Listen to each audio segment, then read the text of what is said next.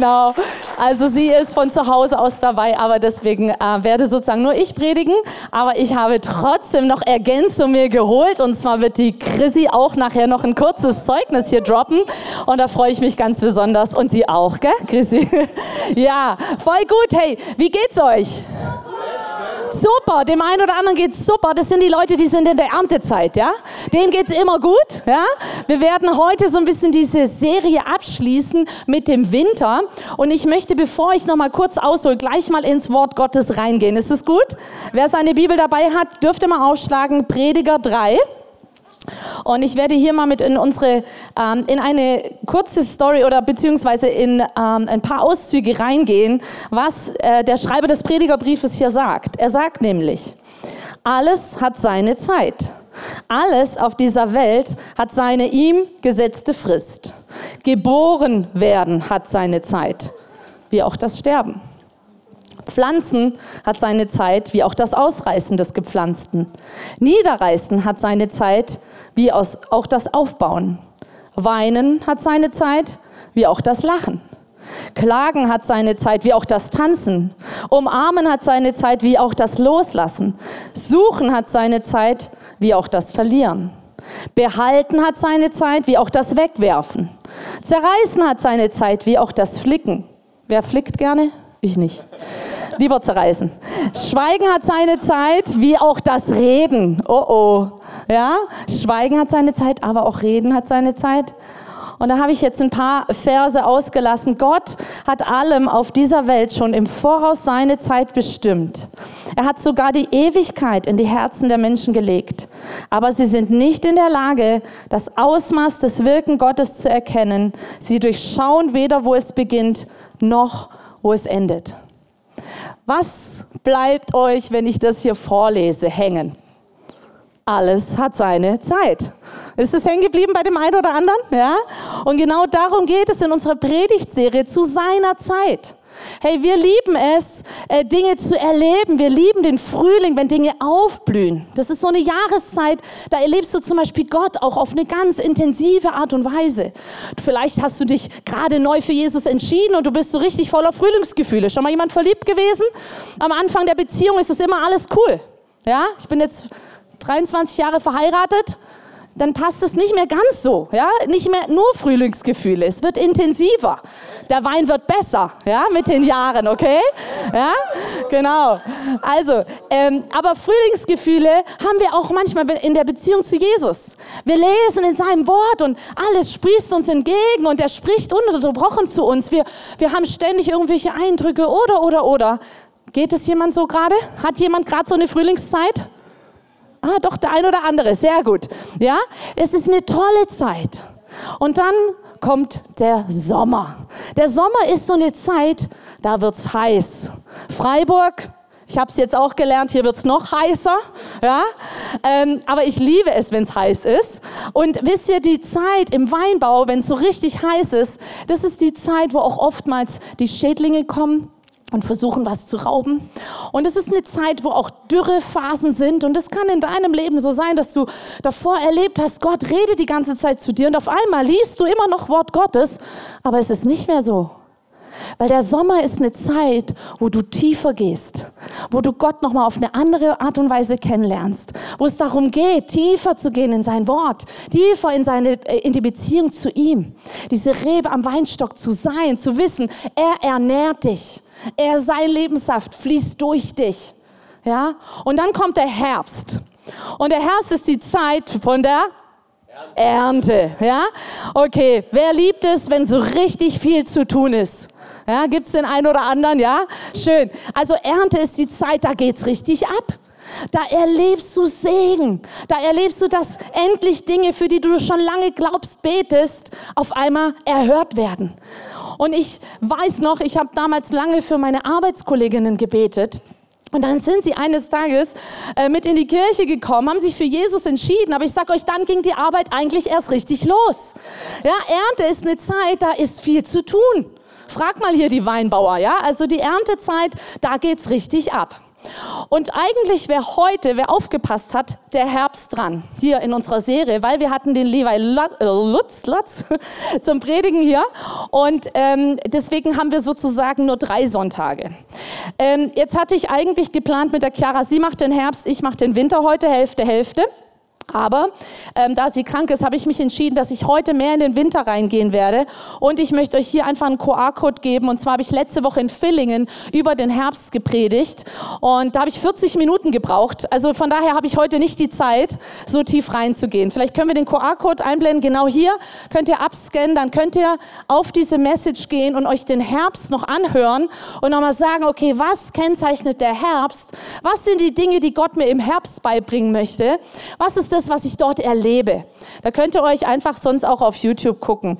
Und ähm, werden heute eben ähm, in das ganze Thema Winter einsteigen. Und bevor wir hier reingehen, möchte ich in eine Bibelstelle in Johannes 15, Vers 1 heißt es, ich bin der wahre Weinstock und mein Vater ist der Weingärtner. Und wisst ihr, darum geht es in dieser ganzen Serie. Er, unser Vater, ist der Wein, äh, ist der wahre Wein, nee, ist der Weingärtner. Entschuldigung. Der Vater ist der Weingärtner. Er ist es, der die Arbeit hat. Wer war schon mal in einem Weinbaugebiet oder hat mal mitgeholfen beim Herbsten? Ja, genau. Das heißt, wer hat denn da die Arbeit? Hat der Weinstock die Arbeit oder die Reben? Oder ist es vielmehr derjenige, der in diesem Wein äh, arbeitet, der dort abschneidet, der hinbiegt? Das heißt, der Vater ist unser Weingärtner und er hat die Arbeit und seine Intention ist es, in deinem Leben Frucht hervorzubringen. Das ist genau das, worum es geht.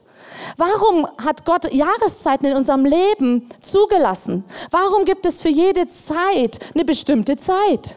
Damit in deinem Leben mehr Frucht hervorbringt, kommt. Das ist es, worum es dem Vater geht. Dafür hat er alles gegeben, dass du Frucht bringst. Darum geht es in allem.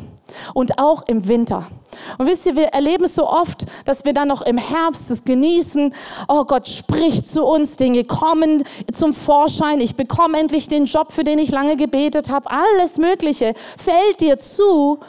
Und dann kommst du aber in so eine Zeit, wo du merkst, auf einmal ist es nicht mehr so da. Ich hatte davor so viel Erfolg, vielleicht bist du im Vertrieb unterwegs und hast einen Abschluss nach dem anderen getätigt, hast gedacht, das ist jetzt normal.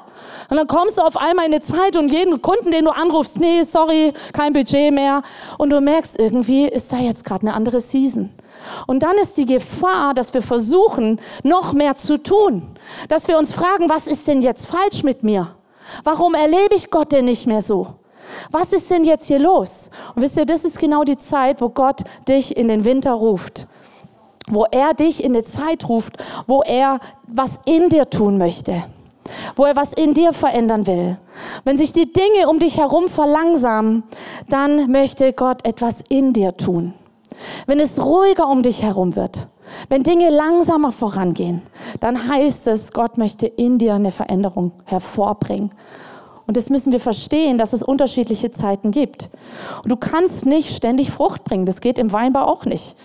Und wisst ihr, ohne Winter hat der Weinstock auch nicht die Kraft für die nächste Ernte. Wir brauchen Winterzeiten. Wir brauchen diese Zeiten, wo Gott uns in diese Tiefe ruft, in diese Ruhe ruft, damit wir mehr Frucht bekommen können.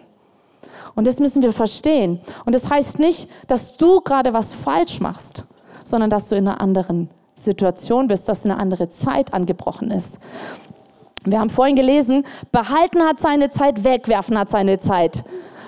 Oder auch loslassen hat seine Zeit. So viele Dinge. Und es gibt viele Zeitabschnitte in unserem Leben, wo Dinge zu Ende kommen müssen, damit was Neues beginnt.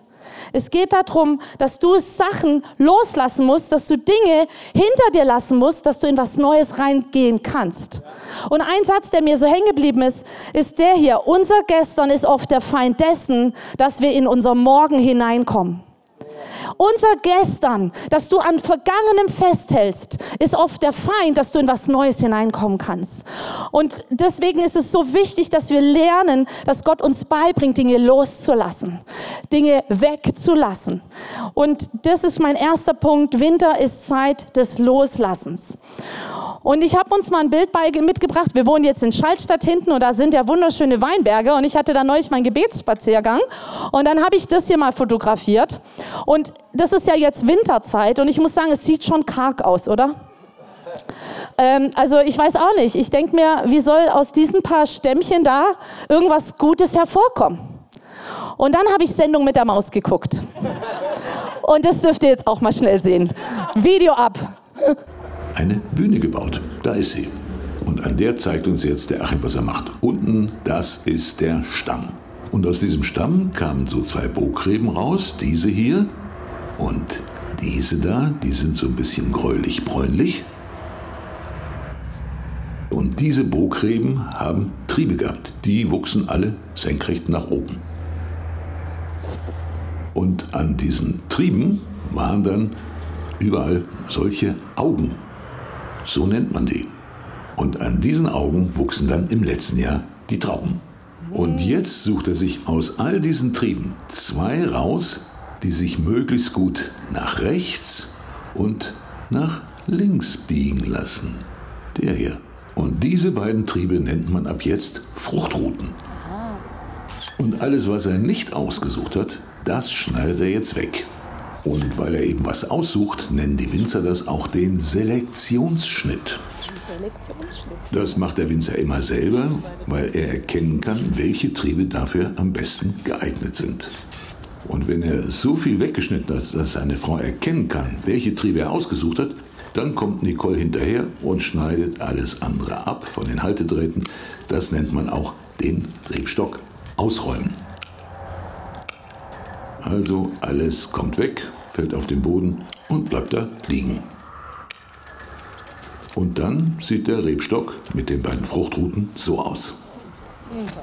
Hier kann man es nochmal genau sehen. Da ist die alte Bogrebe, aus der die beiden Fruchtruten herauskommen, an denen wieder neue Triebe wachsen sollen und an denen sollen dann wieder die neuen Trauben wachsen eine Bühne gebaut. Da ist so, das war's. Sendung mit der Maus. Wer hat was gelernt? Ja, ist doch ganz, oh, guck mal, ganz viele. Sehr schön. Ähm, genau. Und wisst ihr, so sieht der Weinstock im Winter aus, ja? Da sind am Schluss nur noch zwei Fruchtruten übrig und er sieht ziemlich karg aus. Und das Interessante hier haben die auch gezeigt, die haben mal einen Weinstock stehen lassen und einfach diese Fruchtruten dran gelassen. Und wisst ihr, was passiert ist? Im Sommer sah der viel schöner aus. Ganz viele Blätter, richtig viele Trauben. Aber wisst ihr, bei der Ernte ist es rausgekommen, was das Problem war. Die Früchte waren sauer. Die Früchte waren nicht zu gebrauchen, weil die Frucht hat zu viele Triebe gebraucht äh, oder beziehungsweise die, die, die, der Lebenssaft ging in zu viele Früchte rein, sodass die einzelnen Früchte nicht gut werden, werden konnten, nicht reifen konnten. Das heißt, es ist so wichtig, dass Dinge abgeschnitten werden, dass Dinge losgelassen werden, damit was Neues hervorkommen kann, damit gute Frucht hervorkommt. Und wir lesen es in Johannes 15, ähm, 1 bis 2. Ich bin der wahre Weinstock und mein Vater ist der Weingärtner. Jede Rebe an mir, die keine Frucht bringt, schneidet er weg. Und jede, die Frucht bringt, schneidet er zurück und reinigt sie so, damit sie noch mehr Frucht bringt. Das heißt, damit du jedes Jahr noch mehr Frucht bringen kannst, damit du jedes Jahr noch besser wirst, noch besserer Wein aus dir hervorkommen kann sozusagen, um bei diesem Bild zu bleiben, braucht es diese Beschneidung, braucht es, dass Dinge weggeschnitten werden. Und es ist so ein Thema, was ich ganz oft hatte in den letzten zwei Jahren, wo Gott uns immer wieder gezeigt hat, wir müssen Dinge loslassen. Ähm, es war so, wir hatten von Gott wirklich aufs Herz gelegt bekommen, ähm, in den Vollzeitdienst zu gehen. Und das hieß für mich ganz viel loslassen. Ich musste meinen Job kündigen. Und wisst ihr, ich habe gerne gearbeitet. Ich war 20 Jahre in dem Unternehmen und ich kannte die Leute. Da sind Beziehungen, ähm, die ich loslassen musste. Wir mussten unser Haus loslassen. Wisst ihr, wie viele Gegenstände? Wir haben uns von 200 Quadratmeter auf 100 reduziert. Das heißt, wir haben, ich weiß noch, wir haben Gläser ausgeräumt und ich gesagt, so die Hälfte muss weg. Die Hälfte muss ich loslassen, dass ich in das Neue reingehen kann. Dass ich in diese Wohnung kann, wo Gott uns hinstellt, muss ich die Hälfte loslassen. Ich habe zum Beispiel jahrelang Cello gespielt, für die, die es nicht wüssten. Und ich wusste, in dieser Wohnung haben wir keinen Platz für mein Cello. Und ich habe immer mal wieder an Weihnachten habe ich Cello gespielt, aber sehr selten. Und es war für mich klar, ich muss dieses Cello loslassen. Und wisst ihr, das waren so viele kleine Situationen und das, das tut weh. Das ist nicht was, was einem leicht fällt. Aber Gott hätte nie das Neue in uns hervorbringen lassen können, wenn wir das Alte nicht losgelassen hätten. Ich musste Beziehungen loslassen. Ich habe gemerkt, es sind Freundschaften. Jedes Mal, wenn ich mich mit denen treffe, stelle ich in Frage, ob das wirklich der richtige Weg ist, den wir jetzt gehen werden. Ich habe gemerkt, diese Freundschaften, die tun mir nicht mehr gut. Die sind für diese Lebenszeit, in die Gott mich jetzt ruft, nicht mehr die richtigen. Und ich musste diese Freundschaften loslassen. Das ist ein Abschneiden, das ist was, sich von was lösen und das kostet dich was. Das ist nicht leicht. Und wisst ihr, das Krasse ist, dass Gott immer dann was hervorbringen kann, was Neues tun kann, wenn du was Altes abgibst. Und ich fand es spannend. Ich habe eine Story von einem Unternehmer gehört. Der kam als neuer Geschäftsführer in eine Firma und dann hat er die der Firma ging es nicht so gut und dann hat er sich alle Produkte, alle Zahlen zeigen lassen, alle Geschäftszweige. Und wisst ihr, was er gemacht hat? Er hat gesagt, okay, was ist das, wo wir wirklich richtig gut drin sind? Was ist das, wo unser Unternehmen liebt zu tun? Was ist das, wo wir unschlagbar sind? Wo, wo unsere Leute, unsere Mitarbeiter Spaß dran haben? Und es waren 20 Prozent der Produktpalette. Und er hat seine ganzen Manager zusammengerufen und hat gesagt, so Leute, die restlichen 80 Prozent wird alles abgeschnitten, kommt weg. Wir verkaufen Geschäftszweige, wir lösen die Produktpalette auf, wir verabschieden uns von diesen 80 Prozent. Und wisst ihr, das Krasse war, diese 80 Prozent haben auch Gewinn erwirtschaftet. Es war nicht so, dass diese ganzen Geschäftszweige keine Gewinn erwirtschaftet hätten.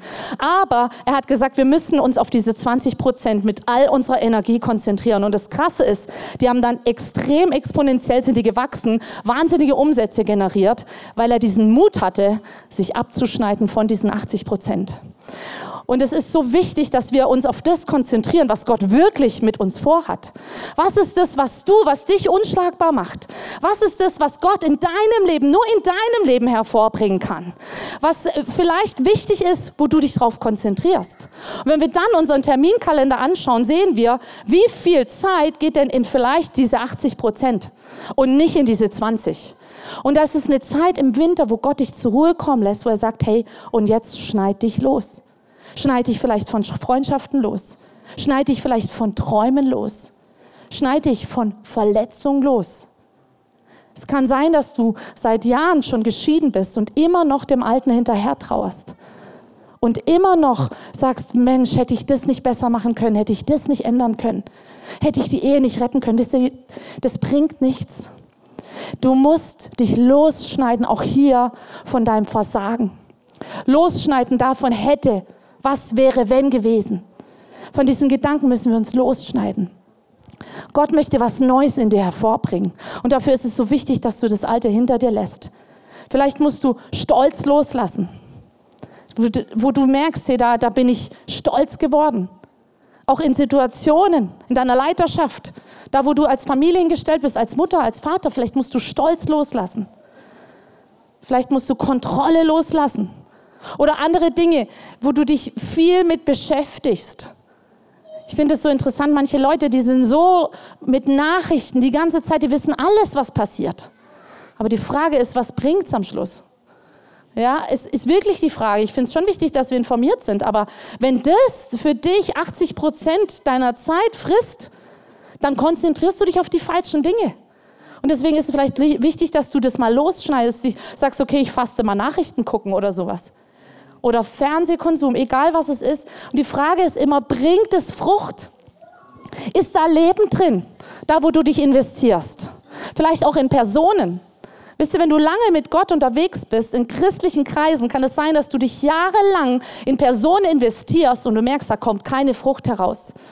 Und es ist vielleicht heute dran, es ist vielleicht jetzt mal dran zu sagen, und ich mache da einen Cut und ich schneide mich los und es tut weh. Aber du bist nicht verantwortlich für diese Person sondern sie muss lernen, Rebe am Weinstock zu sein. Du kannst es der Person nicht abgeben. Und wichtig ist, dass wir Dinge loslassen, die keine Frucht in uns hervorbringen können. Damit was Neues wachsen kann, muss was Altes sterben. Und ein Vers, der uns so die ganze Zeit mit begleitet hat, ist Jesaja 43, Vers 18 steht er. Denkt nicht mehr daran, was war und grübelt nicht mehr über das Vergangene. Seht hin, ich mache etwas Neues, schon keimt es auf. Seht ihr es nicht? Ich bahne einen Weg durch die Wüste und lasse Flüsse in der Einöde entstehen. Hey, grübel nicht mehr über das Vergangene nach. Vielleicht ist Gott gerade schon dran, dir was Neues zu schenken, das was aufblüht und du siehst es nicht, weil du die ganze Zeit noch in dem Alten rumkasperst. Hey, schneid dich los von diesem Vergangenen, schneid dich los von dem, wo deine Gedanken immer noch in dieser Vergangenheit sind und grübel nicht mehr darüber nach, sondern guck auf das, Neue, auf das Neue, auf das, was kommt. Und wisst ihr, loslassen kostet dich immer ein Opfer. Loslassen ist immer schwer. Den einzigen, den Loslassen leicht fällt, sind die, die eh nichts tun. Das ist harter Tobak, aber es ist so. Ja, es fällt eigentlich nur denen leicht, die eh nichts tun, loszulassen. Und wenn du so eine Person bist, dann möchte ich dich ermutigen, lass mal los das Loslassen. lass mal los das Nichtstun. Lass mal los deine Bequemlichkeit. Lass mal los deine Trägheit. Lass mal los, damit du in das Neue reinkommst, musst du vielleicht mal deinen Hintern hochkriegen, die Netflix-Serie auslassen. Ja, und vielleicht mal morgens früher aufstehen und Sport machen. Vielleicht ist das was, wo Gott dich jetzt mal reinruft und sagt, jetzt ist mal Schluss mit deiner Trägheit. Jetzt ist mal Schluss mit dem Rumgammeln. Jetzt lass das mal los. Versteht ihr, was ich meine? Wir denken, oh ja geil, jetzt predigt ich muss nichts mehr tun, noch mehr loslassen. Nein, nein, nein. Wo ist kein Leben drin, habe ich dir gesagt. Das sollst du loslassen, ja? Und ich glaube, in Trägheit ist kein Leben. Wisst ihr, loslassen bedeutet Opfer. Und ich möchte euch noch kurz in eine Story mit reinnehmen. Und zwar ist es die Hannah, ähm, lesen wir in 1. Samuel. Das war eine Frau, die konnte keine Kinder kriegen. Und sie war so traurig und sie ist in diesen Tempel gegangen und hat angefangen zu beten, hat gesagt, Gott, schenk mir einen Sohn. Und ich verspreche dir, wenn du mir diesen Sohn schenkst, dann werde ich ihn dir geben. Dann wird er hier im Tempel sein und ich werde ihn dir geben. Und sie ist tatsächlich schwanger geworden, hat einen Sohn bekommen. Sein Name ist Samo, äh, Salomo, vielleicht schon mal gehört. Ja, und sie ist in diesem Tempel und jetzt hört mal, 1. Samuel 1, Vers 27. Und da sagt sie, ich habe den Herrn gebeten, mir dieses Kind zu schenken, und er hat meine Bitte erfüllt. Jetzt gebe ich ihn dem Herrn, also ihren Sohn, und er soll ihm sein ganzes Leben lang gehören. Und sie beteten dort den Herrn an. Für Hannah war es Gott anzubeten, war ihren Sohn loszulassen und ihm zu geben. Und dieses Kind war noch klein. Es steht da, sie war gerade entwöhnt. Ich weiß nicht, wie lange die damals gestillt haben. Es war ein kleiner Junge. Stell dir mal vor, du gibst dein Kind ab. Das ist ein Loslassen. Aber warum musste sie ihn loslassen? Damit was Neues entsteht. Salomo hat Saul zum König gesalbt. Durch Salomo kam so viel hervor. Die Sprüche, alles Mögliche liest du im Alten Testament. Das hätte nicht hervorkommen können, hätte sie nicht losgelassen. Und wisst ihr, Gott hat sie noch mit vielen weiteren Kindern gesegnet. Das heißt, auch in ihrem Leben kam etwas her hervor, konnte was Neues entstehen, weil sie ihren Sohn losgelassen hat. wisst ihr, loslassen heißt für mich, ich bete Gott damit an. Stefan und ich haben auch die Entscheidung getroffen, wir werden nie Menschen hier an uns binden. Wir werden Leute segnen und senden und das werdet ihr nachher auch hören, dass wir wirklich geniale Leute senden und loslassen. Und das ist ein Opfer. Aber es ist, als ob ich sage, Gott, sie sind deine Kinder und ich will dich damit anbeten, indem ich loslasse. Vielleicht ist es dran, dass du wirklich was loslässt, deine Träume, deine Stellung, alle möglichen Dinge, vielleicht auch dein Bild nach außen, dass du mal Dinge loslässt, die dich so, die dir so wichtig erscheinen. Vielleicht auch Dinge, wo du denkst, das will Gott mit meinem Leben mal tun. Lass so Sachen mal los. Manchmal hängen wir so in der Zukunft, dass wir gar nicht in der Gegenwart äh, sein können. Loslassen bedeutet Vertrauen. Vielleicht musst du auch mal Dinge, die du aufgebaut hast, loslassen.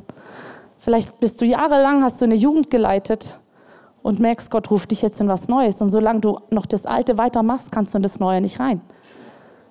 Und Gott wird dir Dinge zeigen, dass du Dinge loslässt. Wisst ihr, da wo es uns schwerfällt, Dinge loszulassen, weil wir vielleicht auch diese Geschäftigkeit mögen, dass wir es lieben, dass wir wichtig sind, dass wir gebraucht werden. Wenn es uns darum geht, dass das, was wir tun, uns mehr definiert als das Sein, dann ist es höchste Zeit für eine Winterzeit. Und das ist nämlich das Zweite, der Winter ist die Zeit der Ruhe. Und ich dachte, hier in Freiburg kennt man keinen Schnee. Deswegen bringe ich euch mal ein Schneebild mit, ja, dass ihr seht, wie Winter aussehen kann. Ja. Genau, so sah es etwa bei uns vor der Haustür immer aus. Ähm, und dann war meistens genau dann war Stefan immer auf Geschäftsreise und ratet, wer schippen durfte. genau. Ähm, das heißt, Schnee, Winter ist eine Zeit von Ruhe. Wer war mal in so einer Landschaft spazieren? Da hörst du nichts. Hey, Leute geben viel Geld aus, um dort Urlaub zu machen. Ja, weil einfach mal Ruhe. Einfach mal sein. Da gibt es keine Vögel. Es ist im Winter ist einfach Ruhe. Und Gott ruft uns in so eine Zeit der Ruhe. Auch der, der Weinberg sieht im Winter einfach ruhig aus. Da passiert nicht viel. Es ist einfach Ruhe. Und wenn das, was wir tun, unseren Wert definiert, wenn das, was wir tun, dich definiert, dann ist es höchste Zeit für eine Winterzeit. Und da merkst du ganz stark, ob deine Identität in deinem Tun ist oder in deinem am Weinstock zu sein. Das ist die Frage, ist, was, wo holst du deine Identität her? In dem, was du tust, dass deine Wohnung immer so sauber ist, dass deine Kinder super Noten schreiben. Ist das deine Identität als Mutter? Oder dass du, wer weiß, was für geniale Abschlüsse tätigst, die besten Diagnosen stellst als Arzt. Ist das deine äh, Identität? Dann kann es sein, dass Gott dich mal in der Winterzeit ruft und du auf einmal nur noch einen Mist diagnostizierst. Ja, einfach nur, um dir zu zeigen, hey, das kommt nicht von dir. Und Gott ruft dich in eine Zeit von Ruhe.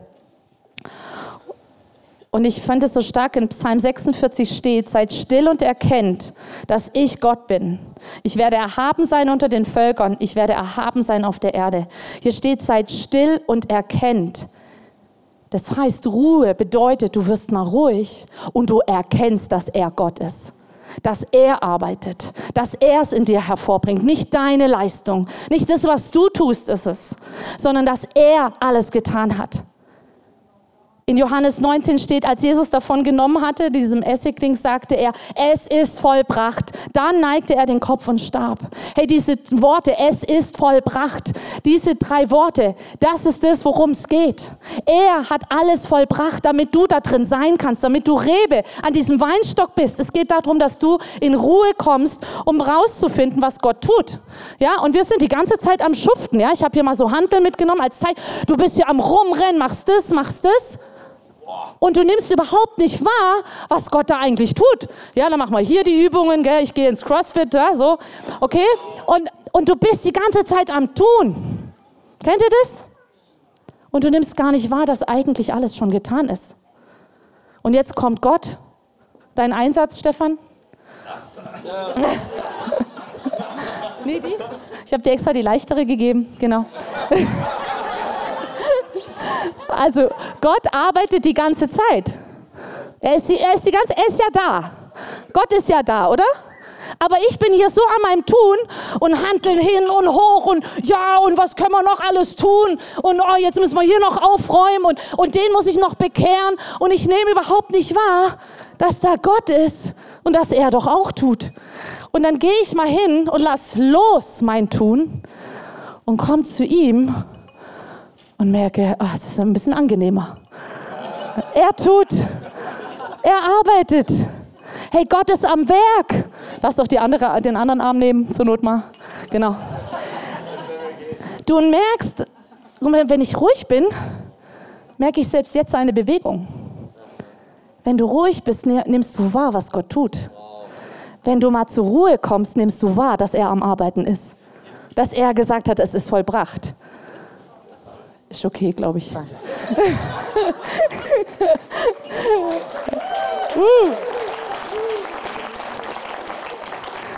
Also Gott möchte nicht deine Geschäftigkeit, er möchte dein Vertrauen, dass du zu ihm gehst und merkst, hey, er arbeitet. Und ich habe eine tolle Frau in meiner Small Group, die Chrissy, und die hat so was ähnliches erlebt, dass sie zur Ruhe kommen durfte. Und Chrissy, komm doch vor und erzähl uns mal deine Story. Was hat Gott da gemacht? Hallo. Ja, richtig stark, oder? Die Message. Wer hat jetzt das Gefühl, er muss was loslassen? Ja, also zu ein paar Leuten hat es gesprochen, alle anderen haben wahrscheinlich geschlafen.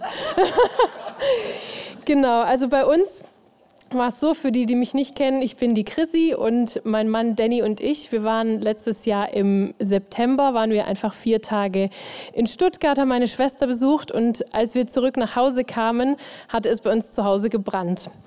Und das Feuer hat sich selber gelöscht. Es war auch nicht so ein Riesenbrand, aber das ganze Haus war bis unters Dach verrußt und einfach von jetzt auf gleich unbewohnbar. Und wir hatten quasi nur noch das, was wir im Urlaub dabei hatten. Und genau, wir wurden super aufgefangen von Freunden, aber bis zu dem Zeitpunkt, wo wir wussten, okay, hier tritt die Versicherung rein und zahlt was, war einfach eine Riesenunsicherheit da. Und für mich war auch so der Punkt, wenn ich von heute auf morgen quasi damit konfrontiert werde, dass die Versicherung nicht zahlt, ähm, das würde ich wahrscheinlich nicht aushalten. Also habe ich mich schon in der Zeit darauf vorbereitet, dieses Haus loszulassen, weil der Punkt war, wahrscheinlich hätten wir es einfach verkaufen müssen. Genau, super, jetzt sind meine Notizen weg. genau, und wir sind damit, ähm, ich würde sagen, mal relativ entspannt trotzdem umgegangen, aber auch nur deswegen, weil wir im Juli schon ein, in einem hörenden Gebet das Wort Feuer gesehen hatten. Und damals dachte ich noch, ja klar, ne, das Feuer des Heiligen Geistes und äh, alles gut. Und es hat mich null beschäftigt. Und in dem Moment, wo Gott dann tatsächlich, also wo tatsächlich ein Feuer im Haus war, war so klar, ähm, das, das ist hier, da passiert was Größeres. Das ist nicht einfach nur so, ähm, nur mal so kurz passiert. Und wenn, ihr, wenn ich jetzt ein Bild dabei hätte, es war so bezeichnend, die Wand war schwarz verkohlt und das Sofa stand ungefähr 30 Zentimeter weit weg. Es waren ganz offensichtlich brennende Stücke auf das Sofa gefallen, weil da waren Löcher im Sofa, aber das Sofa hat nicht angefangen zu brennen. Und wenn das passiert wäre, dann wäre wirklich alles wahrscheinlich weg gewesen. Genau, und in diesem hörenden Gebet zusammen mit dem Wort Feuer haben wir unter anderem die griechische Flagge gesehen. Und also ich hatte das Bild der griechischen Flagge, hatte vorher nie was zu tun mit Griechenland, hatte Griechenland nie auf dem Herzen. Und der Danny, unabhängig von mir, hatte auch Griechenland aufs Herz bekommen. Also haben wir gesagt, okay, vielleicht möchte Gott uns einfach nach Griechenland führen. Und dann sind wir da im Dezember hingefahren und haben halt Gott so richtig um eine Antwort gebeten. Haben gesagt, okay, du musst uns das jetzt zeigen. Sollen wir hier sein? Sollen wir nach Griechenland auswandern oder eben nicht? Wo ist unser Platz? Und mir ist da so bewusst geworden, hey, wenn Gott sagt, das ist euer Platz, da sollt ihr sein, dann muss ich viel mehr loslassen als nur dieses Haus dann muss ich ähm, Strukturen loslassen, die ich kenne, dann muss ich diese tolle Gemeinde loslassen, ich muss Freunde loslassen, ähm, ja, ich muss einfach ganz viel loslassen. Und das hat mich total getroffen und mir ist so schwer gefallen, diesen Gedanken auszuhalten. Und dann kam aber von Gott so dieses Wort, hey, guck einfach nicht so ins Außen, guck nicht auf die Umstände und auf das, was im Außen passiert, sondern wenn ich euch wohin stelle, egal wohin, dann ist das der Platz, wo ihr sein sollt. Und das ist der Platz, wo Gott mit uns was tun kann und wo er mit uns arbeiten kann. Und wir sind dann nach Hause zurückgefahren ohne eine Antwort. Gott hat einfach nichts gesagt. Und ähm, ja, eine Freundin von mir hat dann gesagt, sie möchte fasten. Das war völlig aus dem Zusammenhang raus. Und dann dachte ich, okay, dann faste ich einfach mit. Ich faste jetzt auch mal zwei Tage. Vielleicht kann Gott dann was sagen. Und in dieser Fastenzeit habe ich dann so das Bild gehabt von meinen Füßen im Sand. Und es war ganz klar, es war kein Sandstrand. Es war ein rötlicher Sand. Und dann habe ich Jesu Füße neben meinen gesehen. Das war auch super eindeutig, dass es Jesus ist. Und er hat mich an der Hand genommen, hat mich mitgenommen und vor mir haben sich riesen Sandberge aufgetan und es war ganz klar, wir gehen hier gerade in eine Wüste. Und ich dachte dann erst so, hä, krass, was will er mit mir jetzt in der Wüste? Was? Ich konnte das nicht einordnen. Und wer mich aber kennt, der weiß, dass ich voll der Macher bin. Also ich meine, allein schon, wenn man fünf Kinder hat, ein Online-Business, bisschen Verantwortung noch in der Gemeinde, man hat seine Freunde, man hat Hobbys, dann ist einfach super viel los. Und durch diesen trubeligen Alltag habe ich ganz vieles einfach immer auf die Seite geschoben und einfach nicht bearbeitet. Also zum Beispiel ist meine Mama auch vor anderthalb Jahren schwer an Krebs erkrankt und ich habe das quasi so stehen lassen und habe das ja, erstmal wie so auf die Seite geschoben, so nach dem Motto, du kannst jetzt eh nicht zusammenbrechen, weil es muss hier ja alles weitergehen, es muss ja funktionieren, die Strukturen müssen ja, es muss ja alles einfach weitergehen. Und in dieser Fastenzeit wurde mir das dann total bewusst, das habt ihr bestimmt schon alle gelesen und man überliest es so leicht. In den Psalmen steht zwischen den Abschnitten manchmal das Wort Selah oder Shelah. Und ich habe das nachgelesen, was es bedeutet. Und es bedeutet pausieren und reflektieren.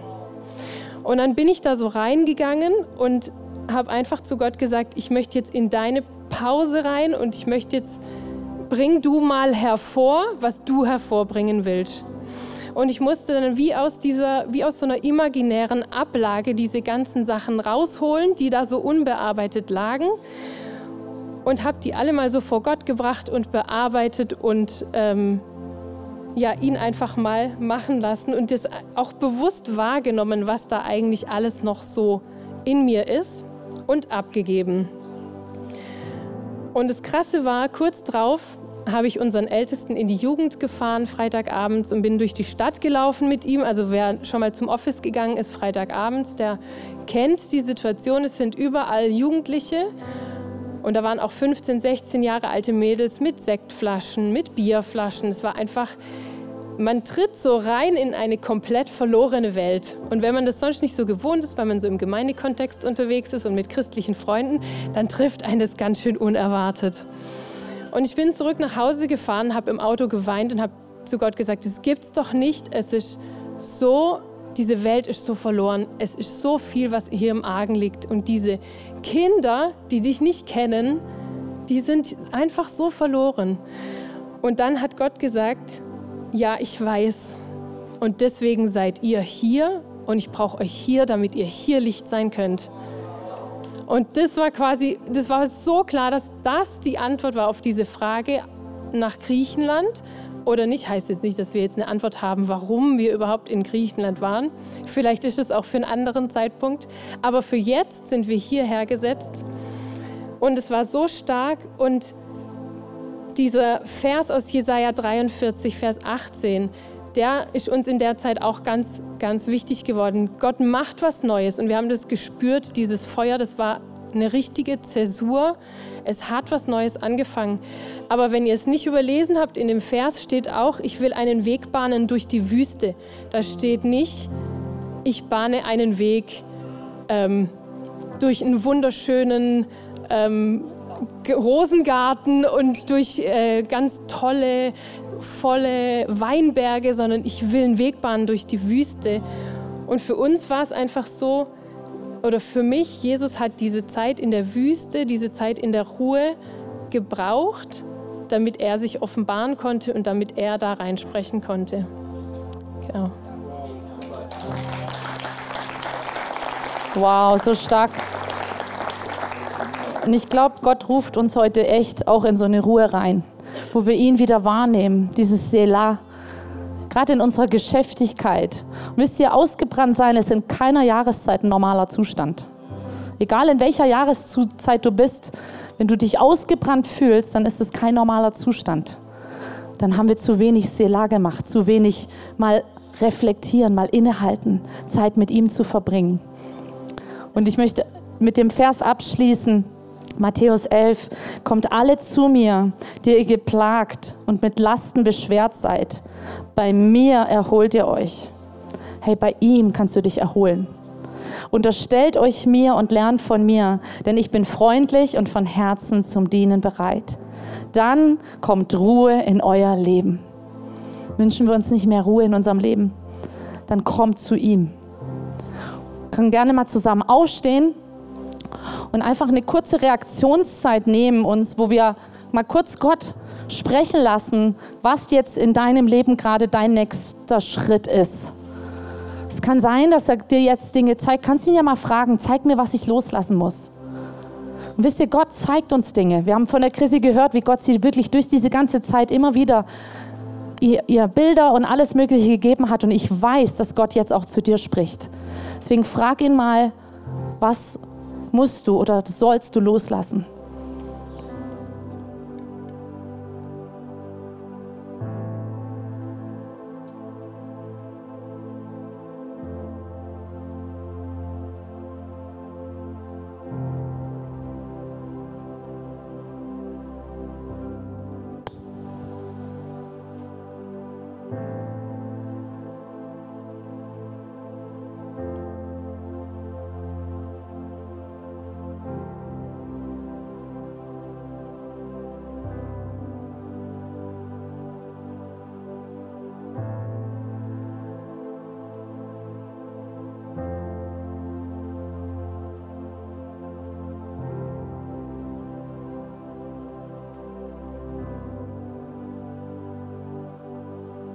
Danke, Vater, dass du dieser Weingärtner bist, der wirklich dafür sorgt, dass wir mehr Frucht bringen, dass mehr Frucht in unserem Leben hervorkommt.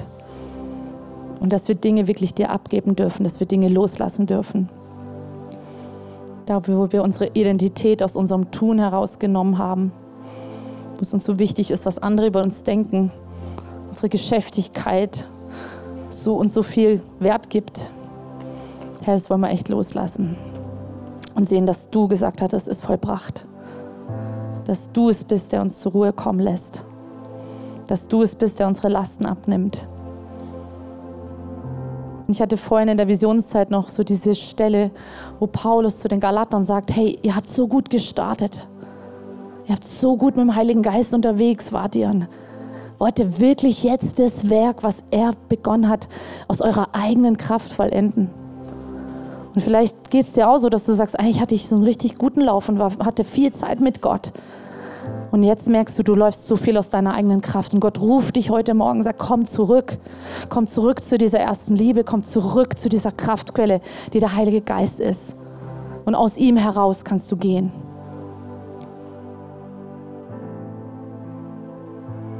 Danke, Jesus.